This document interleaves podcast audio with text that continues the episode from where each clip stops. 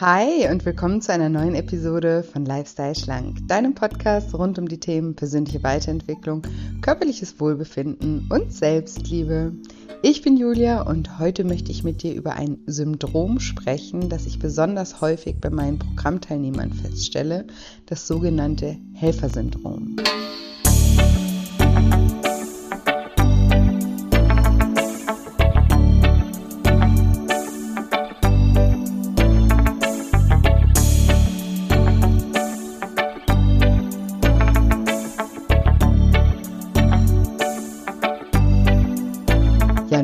Fragst, ob du vom Helfersyndrom betroffen bist, wie das Helfersyndrom entsteht, welche Auswirkungen es sowohl für den Helfenden als auch für den Hilfsbedürftigen hat und ob das Helfen wirklich immer so uneigennützig ist, dann bist du in dieser Folge genau richtig. Hallo, schön, dass du da bist, schön, dass du wieder einschaltest in eine neue Episode und mal wieder in eine Solo-Episode, in der wir gemeinsam etwas Zeit miteinander verbringen und über ein, wie ich finde, sehr, sehr wichtiges Thema sprechen. Das Helfersyndrom, von dem besonders viele meiner Teilnehmer betroffen sind. Und deswegen dachte ich, ich mache darüber einfach mal eine Folge. Und in dieser Folge möchte ich heute der Frage auf den Grund gehen, ob es wirklich so hilfreich für den Helfenden und den Hilfsempfänger ist, dieses Helfersyndrom. Wir haben natürlich alle zum Glück gelernt, dass Hilfsbereitschaft eine Tugend und Helfen auch ein Akt der Nächstenliebe ist. Anderen Menschen zu helfen ist eine noble Geste und ja natürlich auch ein sozialer Wesenszug, gar keine Frage. Hilfe zu leisten kann jedoch auch eine Art Sucht werden. Und in der Psychologie spricht man dann vom sogenannten Helfersyndrom. Eine Art Aufopferungsfalle ist das. Die Betroffenen fühlen sich nur dann wertvoll, nützlich, geliebt, wenn sie gebraucht werden und andere auf ihre Hilfe angewiesen sind. Und dabei vergessen sie dann meist die eigenen Bedürfnisse und können einfach nicht Nein sagen und laufen außerdem Gefahr, ausgenutzt zu werden. Oder sie verzetteln sich und steuern so ganz zielstrebig auf einen Burnout oder andere psychische Erkrankungen wie Depressionen oder auch Angstzustände zu. Und ja, heute möchte ich einfach mit euch mal das sogenannte Helfersyndrom genauer unter die Lupe nehmen und mit euch besprechen, woher du weißt, ob du vom Helfersyndrom betroffen bist, wie das Helfersyndrom entstehen kann, welche Beweggründe dahinter stehen und ob diese wirklich immer so uneigennützig sind, welche Folgen es für den Betroffenen, also den Helfenden hat, aber auch welche Folgen es für den Menschen hat, dem permanent geholfen wird. Und natürlich auch darüber, was du tun kannst, um das Helfersyndrom zu überwinden. Genau, und bevor wir gleich losstarten, auch nochmal ganz kurz der Hinweis, dass ich auch immer mal wieder kostenfreie Online-Seminare mache und weil ich da ganz oft nachgefragt werde, ihr könnt euch auf die Warteliste setzen, sowohl für das Online-Seminar Abnehmen ohne Diät und Sport und dafür mit viel Selbstliebe und auch für das Kind in dir muss satt werden, wie du dich in vier Schritten durch innere Kindheilung von emotionalem Essen befreist. Also diese zwei Webinare, die halte ich immer mal wieder live, gehe da auch live auf eure Fragen ein und wenn du da kostenfrei dabei sein möchtest und den nächsten Termin nicht verpassen möchtest, trag dich super gerne einfach auf die Warteliste ein. Ist natürlich kostenlos und unverbindlich. Dann bekommst du einfach eine Mail, sobald mal wieder eines dieser Seminare startet. Und die Links dazu findest du in den Show Notes. Ansonsten kannst du auch einfach auf shinecoaching.de gehen und in einem Reiter nur für dich. Da findest du eh ganz viele schöne Dinge, die nur für dich sind und kostenfrei sind. Aber du findest auch diese zwei Seminare und kannst dich da einfach auf die Warteliste eintragen. Genau. Und natürlich freue ich mich immer sehr, wenn wir uns auch über Instagram miteinander verbinden. Dort findet ihr mich unter julia-scheincoaching. Ich freue mich auch immer von Herzen über Feedback auch zum Podcast und den Folgen und die Erkenntnisse, die ihr vielleicht hattet und die Aha-Momente, die ihr hattet. Ich freue mich da immer wahnsinnig, auch von euch zu lesen. Deswegen kommt mich da auch gerne besuchen. Genau, jetzt aber, woher weißt du, ob du überhaupt vom Helfersyndrom betroffen bist? Der Begriff Helfersyndrom wurde vom Münchner Psychoanalytiker Wolfgang Schmidbauer geprägt, der sich in den 70er Jahren zum ersten Mal mit dem Phänomen beschäftigte. Und das Helfersyndrom ist kein, keine wissenschaftliche anerkannte Diagnose oder so. In dem Zusammenhang wird in der Psychologie und in der Psychotherapie von altruistischer Abtretung gesprochen. Aber die Konsequenzen für die Betroffenen, die bleiben dieselben. So, woher weißt du jetzt aber überhaupt, ob du einfach nur hilfsbereit bist oder ob du unter dem Helfersyndrom leidest. Also wann ist das Helfen eine Tugend und wann wird es pathologisch? Entscheidend für das Syndrom sind die Motive, die hinter dem Helfen wollen stecken. Geht es wirklich darum, einem Leidenden aus akuter Not zu helfen, dann ist es natürlich zutiefst menschlich und solidarisch und auch unsere soziale Pflicht zu helfen. Dann handelt es sich um eine notwendige Hilfeleistung. Verliert der Helfende aber regelmäßig seine eigenen körperlichen und seelischen Bedürfnisse aus den Augen und hilft der oder diejenige in erster Linie, um sich selbst aufzuwerten, um Anerkennung, Zuwendung und Bestätigung zu finden, wird das Helfen pathologisch. Helfen wird hier oft zum Mittel zum Zweck. Neben der Tatsache, dass die Betroffenen ihre eigenen seelischen und körperlichen Bedürfnisse völlig missachten, missachten sie auch oft die eigentlichen Bedürfnisse der Hilfsbedürftigen. Sie zwängen sozusagen ihre Hilfe regelrecht auf, obwohl sie gar nicht gefragt oder auch nicht gewünscht war. Und ich zähle jetzt mal ein paar typische Merkmale für Menschen mit Helfersyndrom auf und du kannst einfach mal ganz ehrlich in dich hineinhören, ob du dich in einigen Kriterien wiederfindest. Also Menschen, die unter dem Helfersyndrom leiden, haben oft ein sehr geringes Selbstwertgefühl, beziehen ihr Selbstwertgefühl maßgeblich daraus, anderen zu helfen, berücksichtigen manchmal die Wünsche desjenigen, dem sie helfen wollen, nicht, sondern drängen ihre Hilfe regelrecht auf übersehen eigene körperliche Grenzen, vernachlässigen ihre eigenen Bedürfnisse und Wünsche, erwarten oft von den Menschen, denen sie helfen, Dankbarkeit und Anerkennung. Und außerdem haben sie Glaubenssätze wie ich bin ein guter Mensch, denn ich helfe anderen oder ich bin wertvoll, weil ich andere rette. Und Menschen mit Helfersyndrom können auch dann nicht aufhören zu helfen, wenn sie darum gebeten werden und es ihnen selber schadet. Und sie sind meist nicht in der Lage, selbst um Hilfe zu bitten oder Hilfe anzunehmen. Genau, also das waren jetzt einfach mal ein paar Punkte und vielleicht hast du dich in einigen von ihnen wiedergefunden. Und man muss ganz deutlich zwischen pathologischen und solidarischem Helfen unterscheiden. Wenn du zum Beispiel aktiv ehrenamtlich tätig bist, gerne Menschen beschenkst und glücklich machst, muss das noch lang nicht krankhaft sein. Vielmehr gibt es auch Menschen, die tatsächlich gerne selbstlos viel geben. Natürlich, Gott sei Dank. Aber du kannst ja mal wirklich in dich hineinspüren und dich ganz, ganz ehrlich fragen, ob deine Hilfe sich an der Notwendigkeit des anderen orientiert oder ob das Helfen vielmehr eine Notwendigkeit für dich ist. Frag dich, ob deine Hilfe sich an der Notwendigkeit des anderen orientiert oder ob das Helfen vielmehr eine wirkliche Notwendigkeit für dich ist. Du kannst dich fragen, würde ich den anderen auch helfen, wenn ich ganz genau wüsste, dass ich keinen Dank dafür bekommen würde?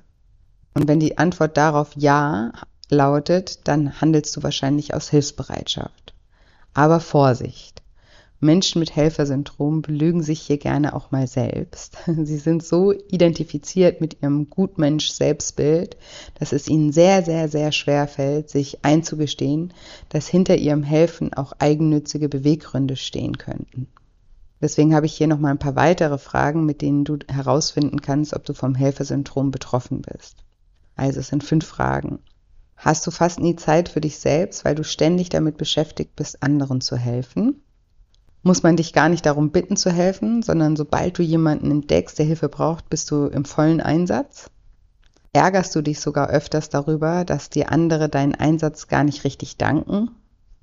Und fühlst du dich manchmal total mies und nutzlos, wenn du aus irgendwelchen Gründen nicht helfen kannst, zum Beispiel weil du krank im Bett liegst? Und bittest du selber andere fast nie um Hilfe, sondern versuchst immer alles alleine zu packen?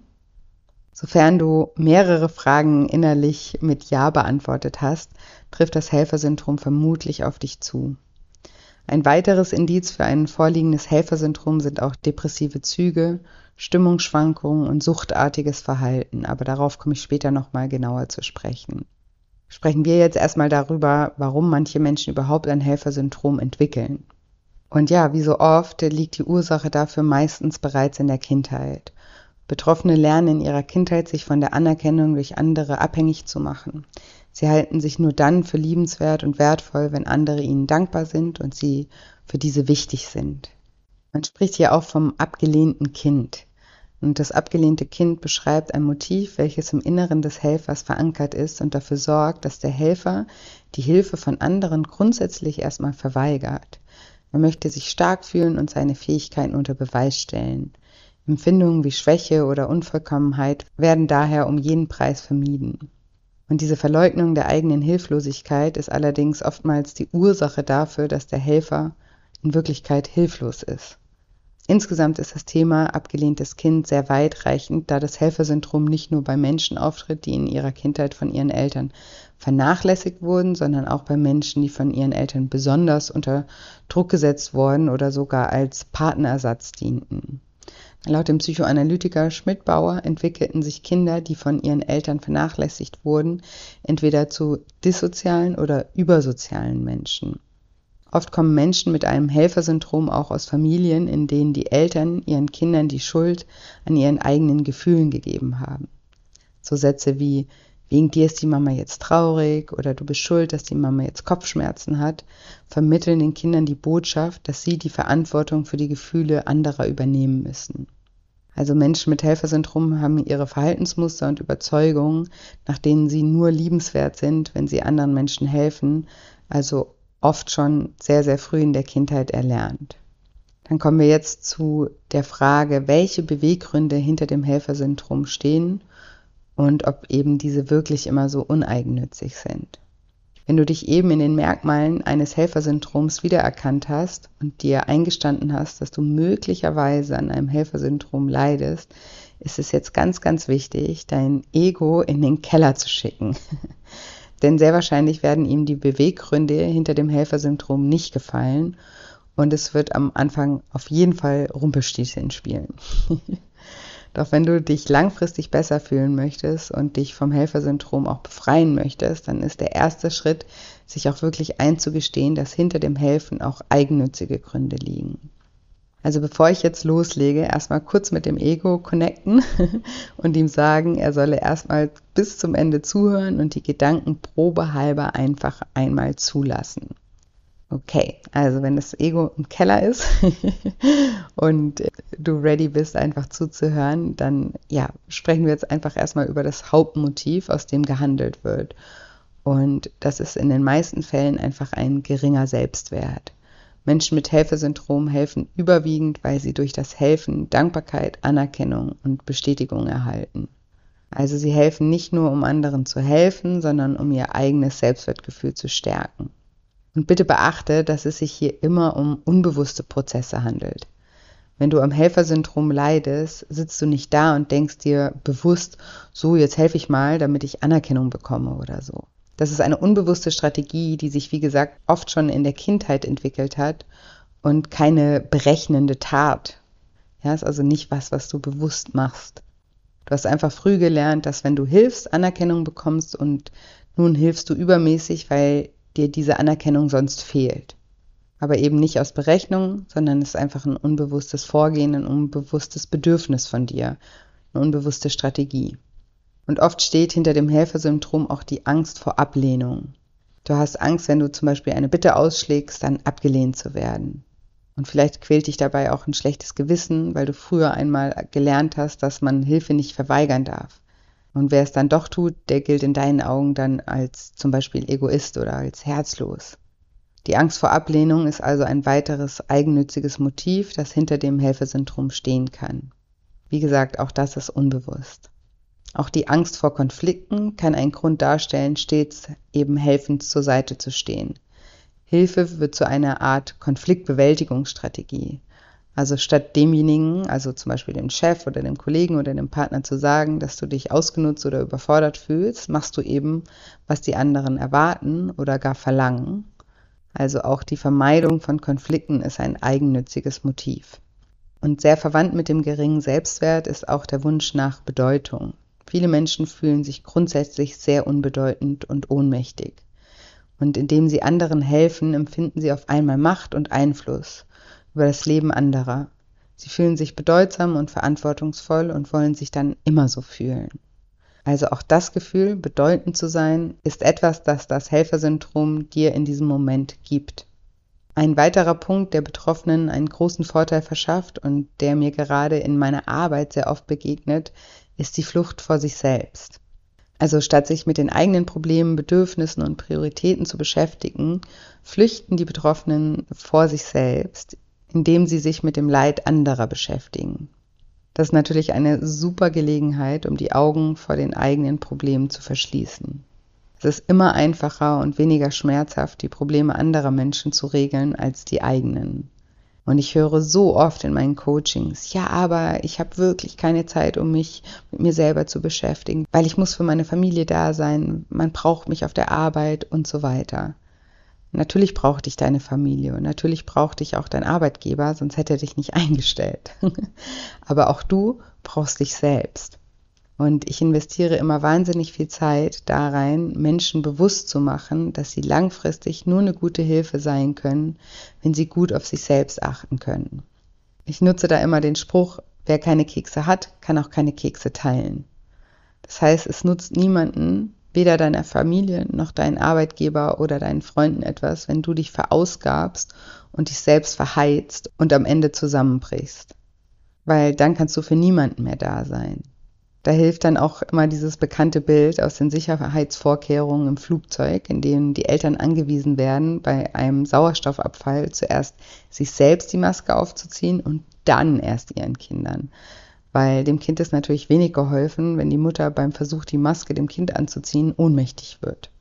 Aber eben, wenn die Betroffenen ganz, ganz ehrlich zu sich sind und das Ego ganz, ganz tief im Keller halten und sich von seinem Tobsuchtsanfall nicht irritieren lassen, dann geht es meistens gar nicht so sehr darum, den anderen so übermäßig zu helfen, sondern darum, dass man sich die Zeit für sich selbst gar nicht nehmen will, weil man eben auch Angst hat, was da hochkommt. Weil man Angst hat, sich mit sich selbst und seinen eigenen Baustellen zu beschäftigen und weil man Angst vor Veränderung hat. Plus kommen dann die ganzen anderen Faktoren ja gleichzeitig auch noch zum Greifen, wenn ich mich jetzt um mich kümmere und mein Problem angehe und dann ein bisschen weniger Einsatz in meiner Familie oder in meinem Job zeige, dann verliere ich ja die Anerkennung und die Dankbarkeit, von der ich meinen geringen Selbstwert nähere. Hier ist ebenso wichtig zu verstehen, dass ein Selbstwert niemals von außen allein genährt werden kann. Das ist nämlich dann ein Fass ohne Boden. Wenn du nicht innerlich an deinem Selbstwert arbeitest, und das beinhaltet eben auch mal dorthin zu schauen, was gerade prinzipiell in deinem Leben schon lange aus der Balance geraten ist und vor allem warum dann wirst du immer weiter das riesige Bedürfnis verspüren, dich für andere aufzuopfern, weil das dir die einzige Möglichkeit erscheint, bedeutend gesehen und gebraucht zu werden. Menschen, die meine Coachings besuchen, leiden oft jahrzehntelang unter ihrem Essverhalten und oder ihrem Gewicht und haben sich genauso lange irgendwelchen Diäten unterzogen, ohne wirklich hinzuschauen, woher dieses Verhalten überhaupt kommt. Sie haben sich nie die Zeit genommen, sich wirklich mit dem Thema auseinanderzusetzen. Oft eben mit der Begründung, dass sie überall anders so gebraucht werden und einfach keine Zeit dafür haben. Tatsache ist aber, dass wir alle 24 Stunden am Tag zur Verfügung haben. In dem Sinne gibt es keine Menschen, die mehr Zeit haben als andere. Es kommt nur immer darauf an, wie und für was wir die Zeit nutzen und was wir priorisieren. Und manchmal kann die Priorisierung der eigenen Themen das sein, was unserem Liebsten am meisten dient. Weil wenn du dich um dich selbst kümmerst und wieder in die Balance kommst, dann bist du die beste Hilfe und auch die beste Inspiration für andere. Und dann bist du auch das beste Vorbild für deine Kinder. Weil wenn du es mal so versuchst zu betrachten, dann würdest du als Mutter oder Vater sicher auch nicht wollen, dass deine Kinder sich für andere Menschen aufopfern und dabei krank werden. Du möchtest ja auch, dass deine Kinder glücklich und gesund sind. Und da kannst du mit gutem Vorbild vorausgehen, indem du dir selbst erlaubst, von innen heraus glücklich und gesund zu werden, indem du deine eigenen Bedürfnisse und eigenen Baustellen angehst und eine Zeit lang in den Fokus deiner Aufmerksamkeit stellst. Auch wenn sich alles in dir dagegen wehrt, Ängste aufsteigen und dir tausend Begründungen einfallen, warum das gerade nicht geht. Genau, also zusammenfassend steckt hinter dem Helfersyndrom oft nicht nur ein Akt der Nächstenliebe, sondern oft auch sehr eigennützige Motive, die denjenigen, wie gesagt, oft gar nicht bewusst sind. Und selbst wenn du anfängst zu erkennen, dass da eigennützige Motive sein könnten, wirst du dich nicht sofort darin wiedererkennen. Es braucht einfach eine Weile, um das wirklich zu erkennen und diese Gedanken zuzulassen. Es ist jedoch, wie gesagt, sehr wichtig, diese Gedanken nach und nach zuzulassen, weil diese Einsicht der erste Schritt raus aus der Opferspirale ist. Und wie gesagt, wenn ich hier von eigennützigen Motiven spreche, meine ich nicht, dass du bewusst aus Berechnung das machst oder dass das bedeutet, dass du gleichzeitig nicht auch den anderen wirklich helfen möchtest. Das eine schließt das andere überhaupt nicht aus. Ich sage immer, am Ende des Tages macht jeder Mensch, jeder Mensch alles für sich selbst. Na, wie geht's dem Ego gerade, wenn ich sowas sage? Regt sich gerade richtig auf, oder? Nein, aber wirklich, wir Menschen sind genetisch darauf ausgelegt zu überleben. Das ist ein ganz natürlicher Instinkt und deshalb sind im Prinzip alle Dinge, die wir tun, dafür da, uns selbst in irgendeiner Weise zu helfen. Selbst Mutter Teresa hat nicht geholfen, weil sie ausschließlich anderen helfen wollte, sondern auch sie hat dadurch zum Beispiel Anerkennung, Bedeutung gewonnen und wer weiß, welche persönlichen Baustellen sie damit zum Beispiel vermieden hat. Und auch ich mache diesen Podcast nicht nur, um dir zu helfen, sondern weil auch ich davon profitiere, wenn du mir ein tolles Feedback hinterlässt. Weil es mich auch glücklich macht, andere Menschen weiterzubringen und ihnen auf ihre Reise beiseite zu stehen. Mein Job erfüllt mich und macht mich happy und deshalb ist auch das kein Akt der reinen Nächstenliebe. Ich hoffe, du verstehst, was ich meine. Niemand ist zu 100% selbstlos. Niemand. Und sich das selbst zuzugestehen, das ist einfach super wichtig. Genauso wie niemand 100% selbstlos ist, ist niemand zu 100% egoistisch. Und hier umzudenken bedeutet auch nicht, dass du von einem mitfühlenden Menschen zu einem Egoisten werden sollst. Das heißt lediglich, eine Grenze zu ziehen und die eigenen Wünsche und Bedürfnisse stärker wertzuschätzen. Also zusammenfassend sind die Vorteile, die mit dem Helfersyndrom einhergehen, Aufwertung des Selbstwertes, weniger Angst abgelehnt zu werden, Konflikte zu meiden, an Bedeutung gewinnen und die Flucht vor den eigenen Problemen. Und jetzt sprechen wir noch darüber, welche Folgen es für den Betroffenen, also den Helfenden hat, ja, wenn er zu, zu viel hilft. Der übermäßige Drang danach, anderen Menschen zu helfen, kann nämlich wirklich krank machen. Nicht selten ist das Ausbrennen, also ein Burnout, die Folge von einem Helfersyndrom. Aber auch Schuldgefühle, Schamgefühle und Depressionen können aufgrund des Helfersyndroms entstehen. Die Helfer verlieren sich selbst und ihre eigenen Bedürfnisse aus dem Bewusstsein, weil sie sich nur noch an die Bedürfnisse der ihnen anvertrauten Menschen orientieren. Und das kann man einfach auf Dauer nicht aushalten. Und deswegen werden oft auch Mittel zur Kompensation gesucht, darunter eben auch das übermäßige Essen, Alkohol oder sonstige Suchtmittel. Das erklärt natürlich auch, warum so viele Menschen in meinen Coachings vom Helfersyndrom betroffen sind. Essen ist oft der einzige vermeintliche Weg zur Selbstfürsorge, wobei eben nicht erkannt wird, dass es sich hier nicht um Fürsorge, sondern um Kompensation handelt. Alles tun wir immer für die anderen, aber Essen tun wir nur für uns. Eigentlich müsste es jedoch heißen, immer tun wir alles für die anderen und gegen uns selbst und auch Essen tun wir gegen uns selbst. Auch hier ist es halt wichtig, das große Ganze zu begreifen, dass alles miteinander zusammenhängt. Natürlich kannst du nicht immer 100% für andere geben und dann noch etwas für dich selbst übrig haben. Da brauchst du dann die schnelle Lösung von außen, um runterzukommen und dir vermeintlich etwas Gutes zu tun. So ein Stück Schokolade oder ein Glas Wein sind eben schneller und mit weniger Aufwand verbunden, als den Kern des Problems anzugehen. Und es ist auch total menschlich, dann nach solchen Auswegen zu suchen. Wir denken dann innerlich auch, das habe ich mir jetzt auch verdient, schließlich bin ich immer für alle da und nie ist jemand für mich da. Dabei würden wir es eigentlich nie zulassen, dass überhaupt jemand für uns da sein könnte. Wir haben es uns auch verdient, weil wir immer so viel für andere machen und die so oft nicht mal Danke sagen und uns nicht mal die Anerkennung geben, die wir so bitter benötigen. Auch da hilft die Schokolade oder eben der Wein, um uns eben kurzfristig zu trösten. Die Wahrheit ist jedoch, dass die anderen ganz oft gar nicht um unsere Hilfe gebeten haben und deshalb auch nicht dankbar sind. Vielleicht wollen sie unsere Hilfe gar nicht. In Wahrheit schadet unsere Hilfe anderen Menschen sogar oft. Und das führt mich jetzt auch zum nächsten Punkt. Welche Auswirkungen es für die Menschen hat, denen permanent geholfen wird. Oft zwingen die Helfer die Hilfsbedürftigen in eine wechselseitige Abhängigkeit, indem sie die Hilfsbedürftigen abhängig und bedürftig halten und subtil Schuldgefühle erzeugen. Also der Helfer braucht den Hilfsbedürftigen, um seinen Selbstwert zu steigern, um bedeutend zu sein und vor seinen eigenen Problemen zu flüchten, und während der Hilfsbedürftige immer hilfsbedürftiger wird, weil der Helfer ihn nicht stärkt, sondern ihn eigentlich in seiner Schwäche unterstützt. Er leistet sozusagen keine Hilfe zur Selbsthilfe, sondern sorgt dafür, dass der Hilfsbedürftige hilfsbedürftig bleibt. Und durch die voreilige Entlastung des Problems verlernt der Hilfsempfänger eigene Fähigkeiten zu schulen. Und wie gesagt, auch das ist natürlich vom Helfer kein bewusster Prozess. Ich halte jetzt den anderen äh, klein und mach ihn hilfsbedürftiger, als er sowieso schon ist. Das nicht. Der Helfer ist so von Mitgefühl und Empathie durchdrungen, dass er gar nicht merkt, wie er sich durch genau diese Art zum Komplizen für das Unglück des anderen macht. Denn durch bedenkenlose Großzügigkeit können wir bewirken, dass jemand, der uns wichtig ist, genau da stecken bleibt, wo es ihm nicht gut tut, in seiner Schwäche. Ein extremes Beispiel davon ist zum Beispiel die Co-Abhängigkeit bei Alkoholkranken. Wenn wir Menschen nicht helfen, indem wir ihnen beibringen, wie sie sich selbst helfen können, machen wir sie abhängig von uns. Und dieses Gefühl der Abhängigkeit macht die Hilfsbedürftigen noch hilfsbedürftiger. Der Helfer hat jedoch eines seiner Ziele erreicht, er wird gebraucht und ist bedeutend für einen anderen Mensch.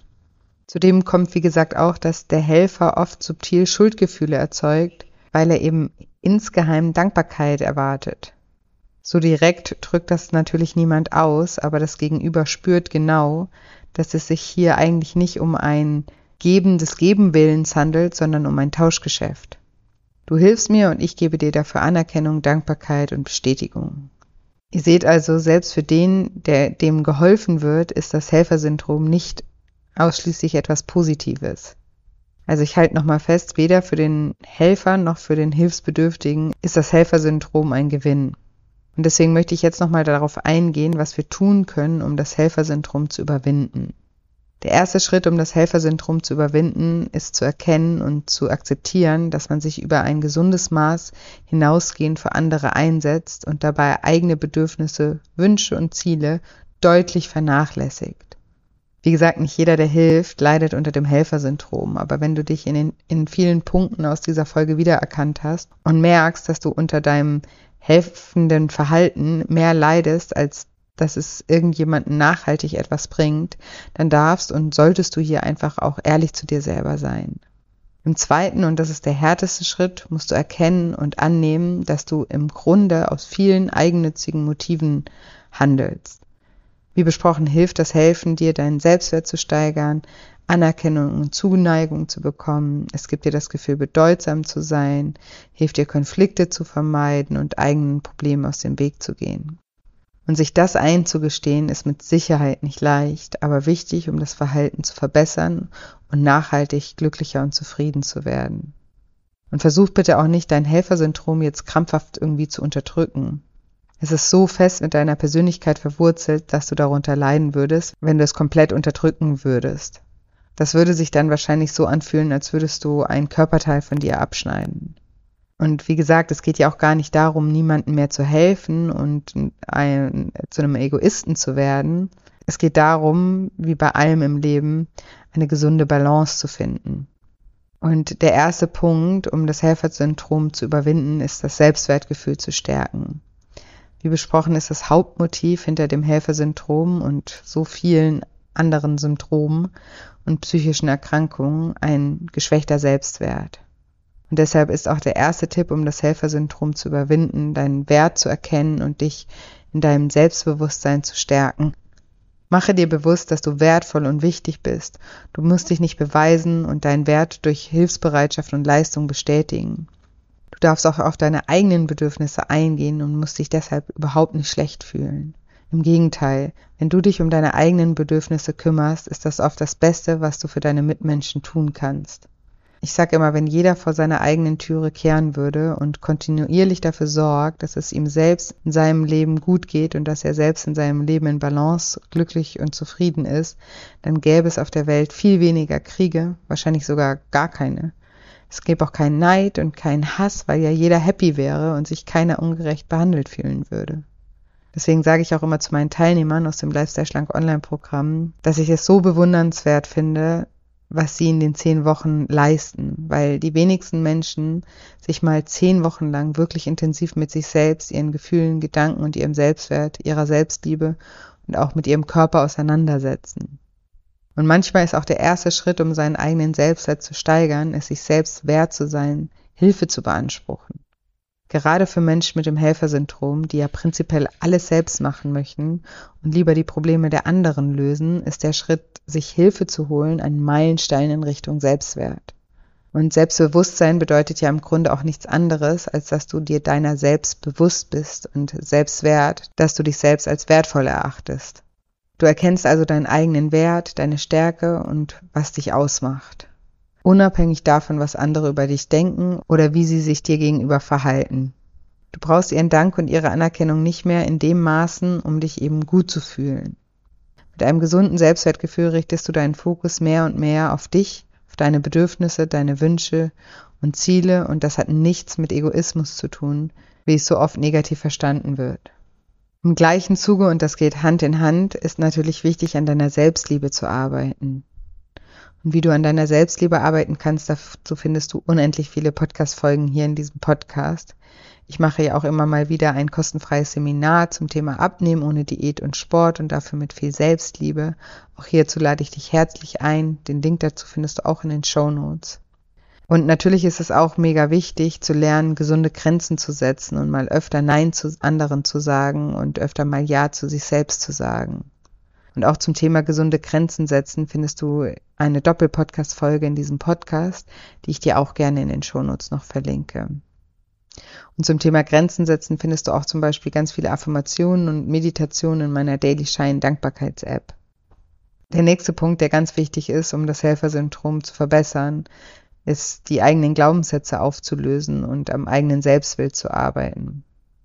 Menschen mit Helfersyndrom haben ganz oft Glaubenssätze wie ich bin ein guter Mensch, weil ich anderen helfe, ich bin wertvoll, weil ich andere rette und ihnen nütze, ich werde gebraucht, weil die auf meine Hilfe angewiesen sind, ich bin kompetent, weil meine Hilfe ja auch wirklich hilft. Du solltest dich also mal hinterfragen, welche Glaubenssätze du in Bezug aufs Helfen hast und wenn diese sich mit deinem Wert als Mensch verknüpfen, unbedingt daran arbeiten, diese aufzulösen. Die Gesamtheit aller Glaubenssätze, die wir auf unsere eigene Persönlichkeit beziehen, formen unser Selbstbild. Und auch da ist es wichtig, sich von dem eigenen Selbstbild als der Retter der Menschheit zu befreien und sich neu zu definieren. Natürlich kann helfen da noch ein Part davon sein, aber eben nicht das einzige, über das wir uns definieren und unseren Wert festmachen.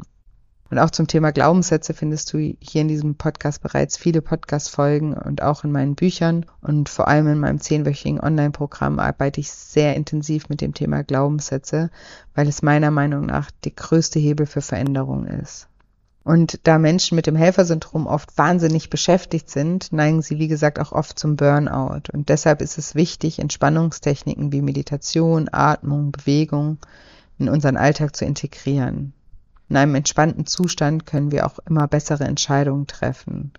Und gerne kannst du auch hier auf die Daily Shine Dankbarkeits-App zurückgreifen. Hier findest du jede Menge Meditation, Atemübungen, Übungen zur Selbstreflexion, Selbstliebe-Affirmation und natürlich auch die tägliche Dankbarkeitspraxis an sich, die dir hilft, den Fokus auf die Fülle in deinem Leben zu richten.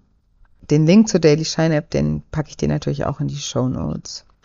Und wenn du merkst, du kommst da allein nicht weiter, dann ist es wie gesagt auch wichtig und ein Akt der Selbstliebe, dir professionelle Hilfe zu suchen.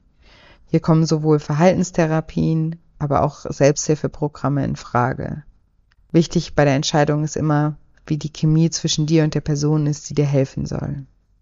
Genau, und jetzt fasse ich nochmal zusammen. Wir haben ja heute besprochen, woher du weißt, ob du vom Helfersyndrom betroffen bist.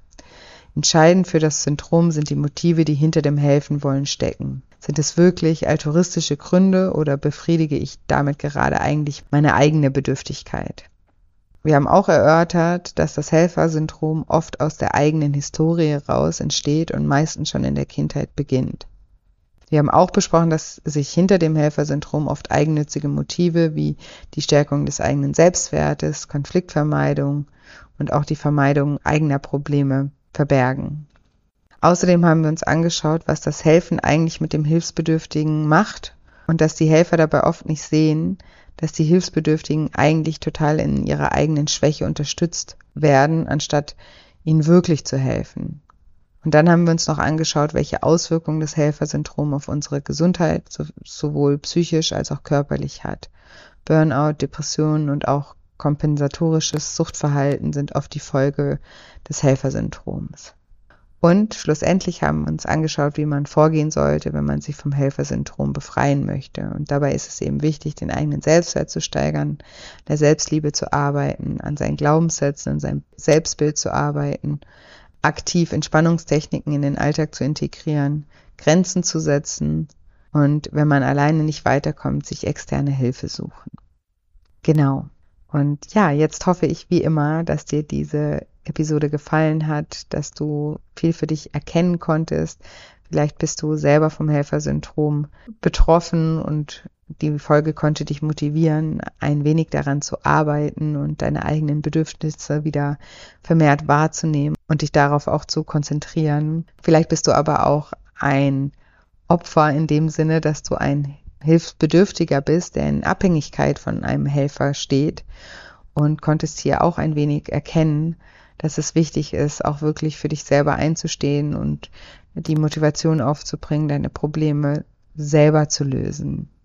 Genau. Und ja, wenn dir diese Folge gefallen hat, dann freue ich mich wie immer von Herzen, wenn du mir eine positive Bewertung für den Podcast hinterlässt. Ich freue mich auch immer sehr, wenn du mir deine Gedanken zu dem Podcast bei Instagram schreibst. Dort findest du mich unter Julia unterstrich Scheincoaching. Und ja, wie gesagt, ich freue mich auch immer sehr, wenn du eines meiner kostenfreien Seminare besuchst zum Thema Selbstliebe oder zum Thema Kindheilung. Wie gesagt, die Links findest du auch in den Show Notes und in den Show Notes findest du auch nochmal die Links zu den empfohlenen Podcast-Folgen zum Thema Grenzen setzen und Glaubenssätze und natürlich auch zur Daily Shine App. Genau, und ansonsten bleibt mir heute nicht mehr viel zu sagen, außer dass ich dir wie immer eine wundervolle Woche voller neuen Möglichkeiten wünsche und mich schon ganz doll auf nächste Woche Dienstag freue. Mach's gut, bis bald, deine Julia.